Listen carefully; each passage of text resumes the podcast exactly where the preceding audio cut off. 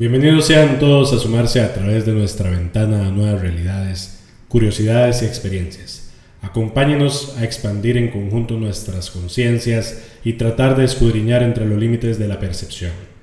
André Calderón Enríquez y Andrés Blanco Morales les guiaremos por un laberinto de misterios, intrigas, cuestionamientos y conspiraciones. El guardián de este laberinto no lo permite. ¿Cierto, Mr. Joe?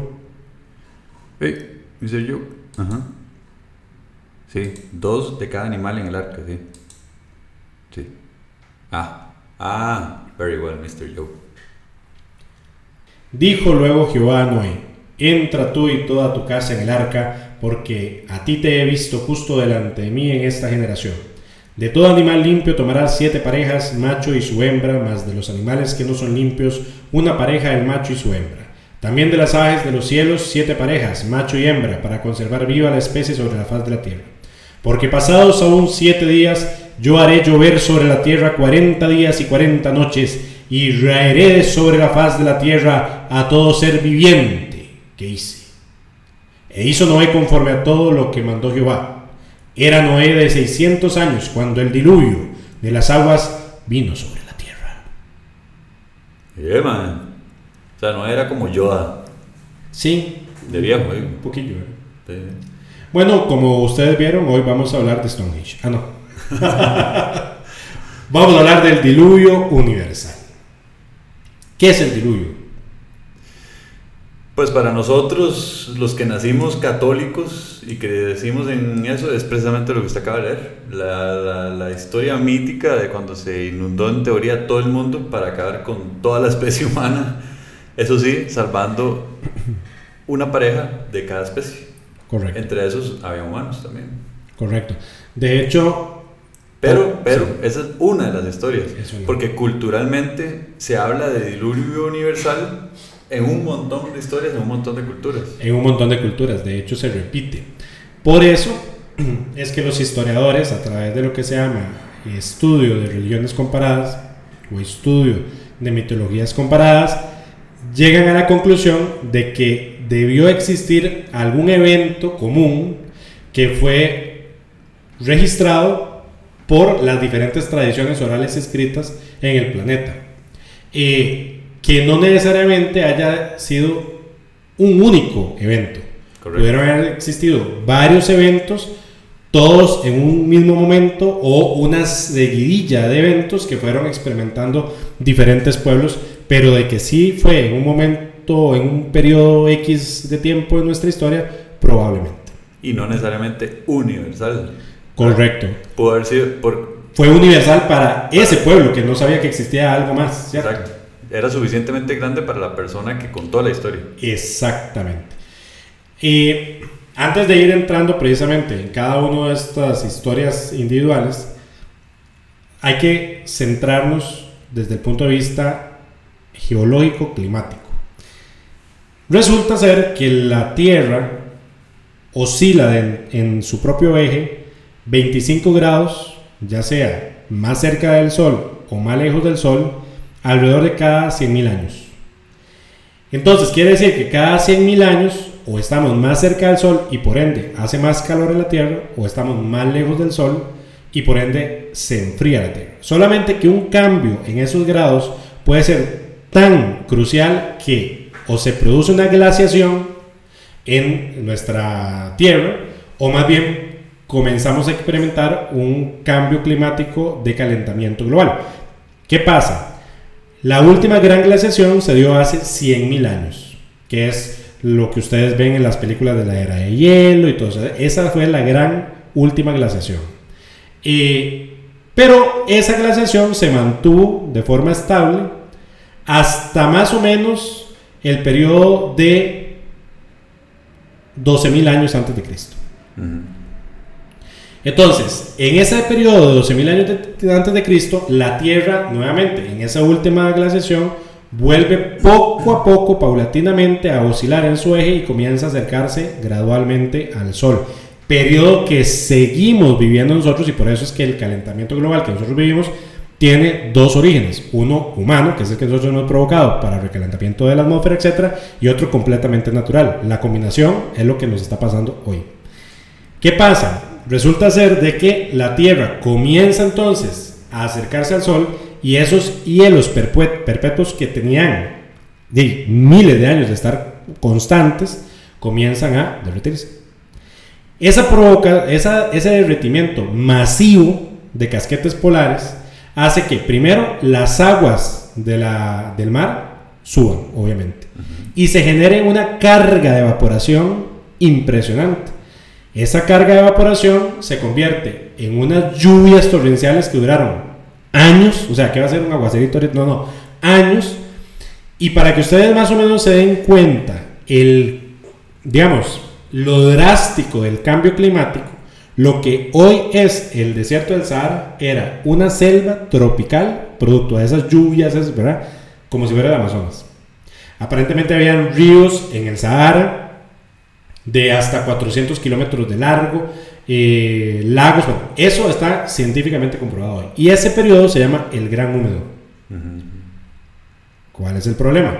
Es el inicio de ese periodo del Gran Húmedo, que fue entre el 12.000 y el 8.000, aparentemente en ese periodo es donde se suscita, se supone, que el diluvio universal, a pesar de que en la historia judio-cristiana es más pronta, se supone que en la, en la historia de la Biblia el diluvio se tuvo que haber suscitado entre el año 2100 antes de Cristo, cosa que no es posible debido a que en el 2100 a.C. pues ya estaban las civilizaciones antiguas que nosotros conocemos. Entonces digamos que no hay una coherencia concreta. Lo que en teoría los arqueólogos, geólogos, etcétera, determinan es de que si hubieron inundaciones masivas, esporádicas a lo largo de, digamos, por lo largo y ancho del planeta, pudo haber sido en ese periodo donde se juntaron dos fenómenos, lluvias torrenciales, subida del mar y rompimiento de las aguas freáticas. o sea, de las aguas subterráneas. ¿Qué quiere decir? Que claro, eh, ustedes saben que, la Tierra es como un queso gruyere, ¿verdad? Está... Qué rico queso. está huequeado por todo lado. No, la luna, más bien. no, esa es la de queso. Digo, está huequeado, tiene sistema de cavernas de aguas subterráneas. Bueno, se juntan las aguas de arriba de la Tierra, las de abajo rompen las aguas, surgen nuevos lagos, nuevos, ríos y obviamente se inundó una porción importante. Sí, no, estoy de acuerdo, con todo No, estoy de acuerdo con toda la parte lógica, sí, lógica y, confirmada. Y también estoy de acuerdo con que como, como la historia se ha contado en diversas culturas, pues obviamente, como hemos dicho también cuando hablamos en el programa de Atlantis también, cuando uno encuentra cosas en común, uno dice, algo tuvo que haber pasado. Ahora, la gente lo contó de acuerdo a lo que vivió. Lo que vivió. O lo interpretaba, ¿verdad? Entonces, si hay otras culturas que han, que han hablado de, de, inundaciones muy grandes, uno podría llegar a una conclusión y decir, bueno, puede ser que sí pasó algo, de verdad. No específicamente con el detalle, más que, que por ejemplo, hay una historia griega que habla hasta de Zeus, entonces uno dice, bueno, si yo no creo en los dioses griegos, entonces ya la historia pierde validez. Pero no por eso quiere decir que no pasó, puede ser que haya pasado dado que se hablan en tantas culturas. Correcto. Bueno, una de estas eh, historias, que de hecho los historiadores dicen que es probable el mito original y que de ese mito original incluso los mismos judíos hayan bebido para crear más bien la historia, digamos, el cuento de el Arca de Noé, eh, que es la que se desarrolla en Mesopotamia. Se supone que en el poema épico de Gilgamesh, que se supone que sí se creó en 2100 antes de Cristo, algo así, narra la historia de un héroe que se llamaba Utanapipstin. Yo lo conozco, yo creo. Sí, sí, te, suena por el Pistin. No, por el Ugamaca. Ah, bueno, una eh, Utanapistin. Ah, una una tal Tapsin. Una tal Tapsin. Utanapistin eh, aparentemente eh, sucede lo siguiente. Enlil, que era uno de los dioses mesopotámicos, decide destruir a la humanidad porque estos ya son molestos y ruidosos y bueno, ya está hasta el feferete de ellos. Y entonces dice, yo me voy a deshacer de esto, no sé para qué los cree, ¿verdad? Y entonces dice, pero me cae bien este fulano, Uta, Uta. Vamos a llamarle Cariño. Uta. Y entonces le dice, mira Uta, eh, salvate. Porque esto se va a ir a la entonces dice, usted lo que tiene que hacer es que eh, estar muy atento porque yo voy a traer señales y que cuando las aguas bajen, créame que esto va a ir en serio. Entonces, eh, le, le manda a crear un barco y que en él va a llevar animales y semillas. Mm. Curioso que los judíos dejaron las plantas. No, es que lo que hay que los animales, sí, nada Sí, más. sí, exactamente. No pensaron luego de que iban a comer los animales. No, pensaron nunca eso. Entonces, en este caso, los mesopotámicos sí llevaban semillas. Eh, maní, Sí, pistachos. Sí, sí, cosas. garapiñadito para que Exactamente, para el camino. No, pues es muy aburrido. y Uta dijo, Uta, ¿cómo vayan las semillas? Y entonces, eh, el punto es que le dice, cuando las aguas mermen, va usted a mandar un cuervo. Y si el cuervo, exactamente, que en la el tradición judía es una paloma. Bueno, se supone que primero manda un, un cuervo y luego no sirve el cuervo, el cuervo se pierde, o sea, se ahoga, quién sabe qué pasa con el cuervo, y encontró una cuerva que no se había muerto, ¿no? algo así pasó. En la tradición de inglesa mandan búhos. o Harry Potter. Sí, sí, la peruana son cóndores. Sí, sí. Las gringas son águilas. Exactamente, sí, sí. Y sí. aquí Jigwir. Exacto, exacto. To- Todas son interesantes y diferentes. bueno, pues resulta ser de que eh, ese mismo relato se va repitiendo en una cantidad y una infinidad de tradiciones. Por ejemplo, eh, en la misma zona mesopotámica, en el pueblo de Ur, donde aparentemente es originario Abraham, hablan de la misma historia. Nada más de que ahí no es Enlil, sino que es Enki el que previene a otro fulano que se llama Siusudra. O sea, lo- el tema de los nombres no era lo de ellos. No era definitivamente. Ellos no dijeron, no, ya, ya hablemos con Carlos o con José. No, no, hablemos del que tenga el nombre más raro y ese es el que se va a salvar. Era muy sencillo. Ese era lo más fácil. Sí, sí, sí, sí. Bueno, exactamente el mismo rito, eh, perdón, el mismo mito se va repitiendo de civilización en civilización. De hecho, el griego es prácticamente igual. Que es que el diluvio fue producido por Zeus, que decidió acabar con la raza humana. Que, que todo tiene en común lo mismo, ¿verdad? El mismo dios vengativo. Sí, sí, ningún dios es dice, ah, qué bonito. No, no, todos, No, es- todos, di- todos los dioses se pusieron de acuerdo y dijeron, no nos salió bien el muñeco, votémoslo. Votemos, lo que no saben es que los que salvaron no, no, no, No fueron muy bien. Sí, sí, sí. Entonces el Mae inundó para acabar con toda la raza humana por haber aceptado el fuego que Prometeo había robado del monte Olimpo. Que le había prometido. Ajá. Entonces, Deucalión, otro con nombre raro, y la esposa que se llama Pirra, fueron los únicos sobrevivientes. ¿Por qué? Porque Prometeo le dijo al hijo, que es Deucalión, que construyese una, una barca Mm. y que metiera ahí todo lo necesario para sobrevivir. Y sobrevivieron. Bueno, en la mitología china se habla de la gran inundación de Gunyu, también conocido como el mito de Gunyu, donde precisamente habla de que hay una gran inundación que se prolongó durante al menos dos generaciones, lo cual originó grandes migraciones, entre otros desastres como tormentas, hambrunas, etc. Eh, en la tradición hindú, también las, las escrituras védicas hablan precisamente de una inundación, de un diluvio encarnado, mandado por Vishnu, ¿ok? Eh, donde precisamente salvan nuevamente a un rey específico debido a que Vishnu en forma de un gigantesco pez lo logra, digamos, salvar como que si fuera la ballena de Gepetto Ajá. del diluvio. Qué curioso. ¿Qué habrá pasado con Yepeto? No sé. En, el- en la cultura islámica también. De hecho, eso es prácticamente igual al, al de la Biblia. Habla de Noé, excepto con una diferencia. Se supone que Alá le dice a Noé, o en ese caso sale escrito como Nu, pero, Nu. pero al final de cuentas es Noé. Sí. Eh, no dice- nu. Exactamente, Noé Nu, ni él tampoco. Y le dice que, que no deje con vida a ningún infiel. Entonces, en la Biblia católica menciona que Noé se va con su esposa. Y con sus hijos. Ajá.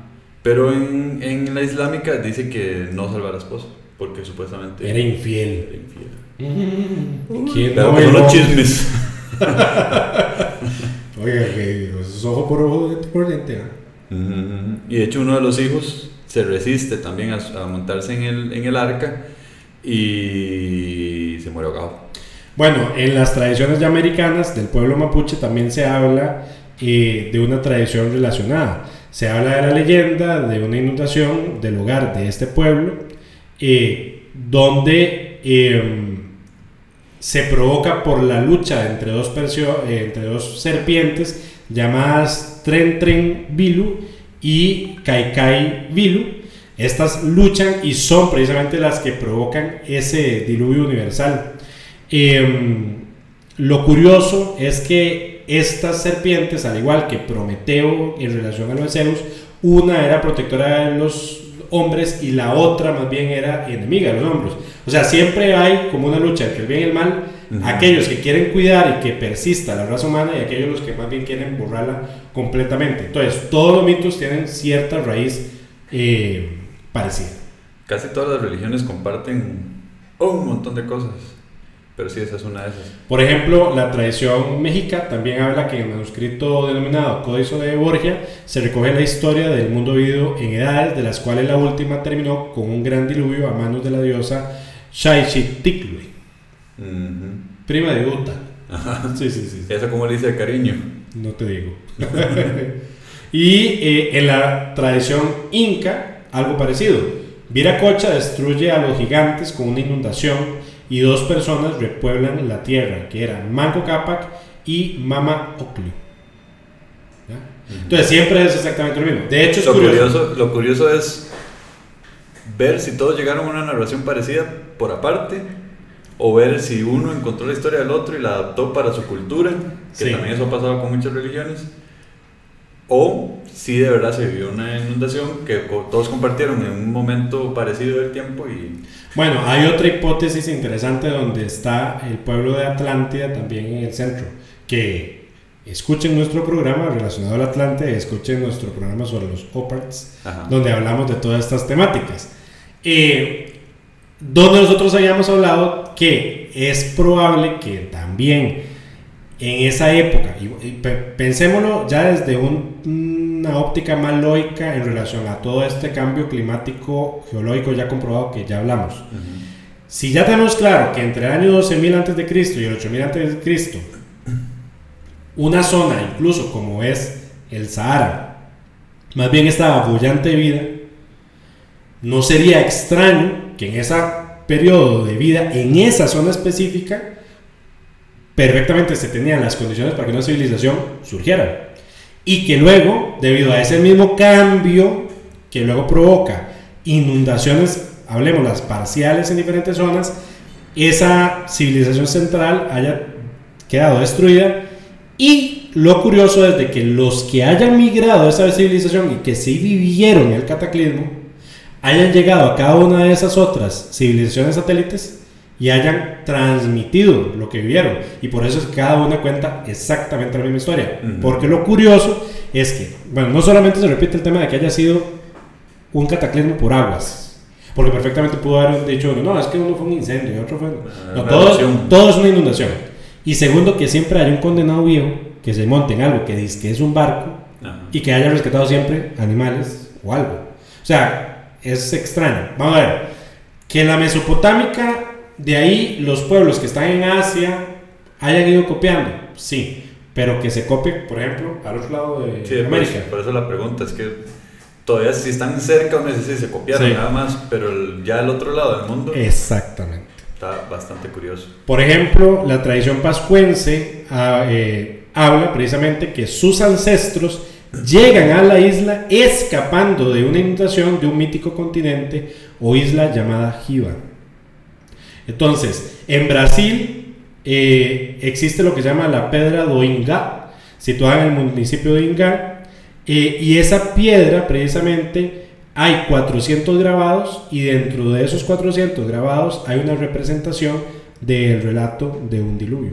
Entonces, nuevamente, está muy extraño que en extractos precolombinos se repita. También, bueno, ya dejando de lado las historias de otras civilizaciones, hay gente que de verdad se ha puesto a tratar de encontrar El arca. El arca de Noé. Sí.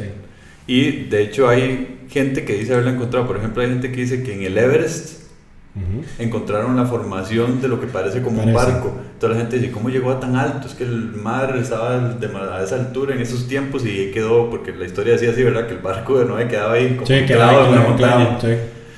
Esa es una. También en el 2010, unos exploradores cristiano evangélicos supuestamente encontraron los restos del arca Noé en un monte que se llama Ararat, Ajá, en Turquía. Correcto. Y también ahí se ha hecho la interpretación de que sí, tiene el mismo, más o menos el mismo tamaño que le había dicho Dios a Noé en la Biblia y así.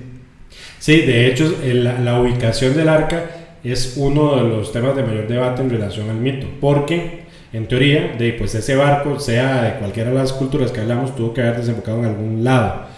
Y si era tan grande para poder tener de X, ahora, pues muy probablemente no estaba hecho de metal y por ende era de madera y se pudo haber descompuesto, y más si estamos hablando de 12.000 años, Claro. o sea, X. Pero bueno, hay gente que dice que todavía se podría conservar. Y hay un detalle en relación a en qué lugar fue quien cayó. Porque en teoría la tradición mesopotámica, judía, hebraica, X, ¿verdad? Y se dice que en teoría debería de estar en lo que es la región montañosa de Urartu, que actualmente está entre Armenia y Anatolia. Pero eh, en lo que se llama la cordillera de los Montes Argos. Pero resulta ser de que la tradición judía dice que no, que se supone que debería estar en la región del monte Ararat, precisamente. Entonces, de ahí, Como que encaja. Como que Lo que, encaja. pero igual, como dice usted, pensar que un arca de madera esté conservado a estas fechas es como, man, es complicado. A menos de que se haya quedado en una zona que rápidamente se haya enfriado. ¿verdad? Y digamos, sí, digamos que el Everest, y que el agua, el, el hielo, etcétera, le haya conservado, puede ser, no sé. puede ser. Y es interesantísimo porque tal como dice Andrés, sobre todo las iglesias cristianas han puesto muchísima plata para hacer expediciones de búsqueda. Ujú. Como porque bajo el, el contexto de si lo encontramos quiere decir que sí, que todo el Génesis es verdadero y no... Claro, de- más los creacionistas. Claro, entonces es una prueba. Sí, yo me acuerdo de unos documentales que había visto ya hace bastante tiempo, donde se habían existido ciertas, bueno, tras de eso, el monte Ararat está en una zona sumamente complicada, digamos, política. Entonces hay que pedir permiso para subir, bla, bla. Donde en teoría eh, han existido expediciones, han llegado a una zona donde incluso por satélite se podía ver que había como un gran rectángulo, ¿verdad? Que estaba... Y hubo unos fulanos que lograron, llegaron, agarraron como unas astillas de madera, porque si era algo de madera, que fuera un arca era otra cosa. Sí, sí, sí. pero que encontraron algo de madera, encontraron algo de madera, que ya hoy no está, porque aparentemente por algún deslave, alguna avalancha X, se quebró en dos pedazos y se fue la carajada en una de las grietas. ¿Mm? Sí, Interesante. Puede ser. Pues bien, yo creo que eh, ese es el tema del día de hoy. Espero que les haya gustado y acuérdense de escucharnos por redes sociales. Y tal como siempre nosotros lo decimos, primero nuestras tres máximas. No hay que creer ni dejar de creer. Segundo, a como es arriba es abajo. Y tercero, siempre debemos estar alertas ya que lo increíble puede sorprendernos en cualquier momento. ¿Cierto, Mr. Joe? Ah, very well, Mr. Joe.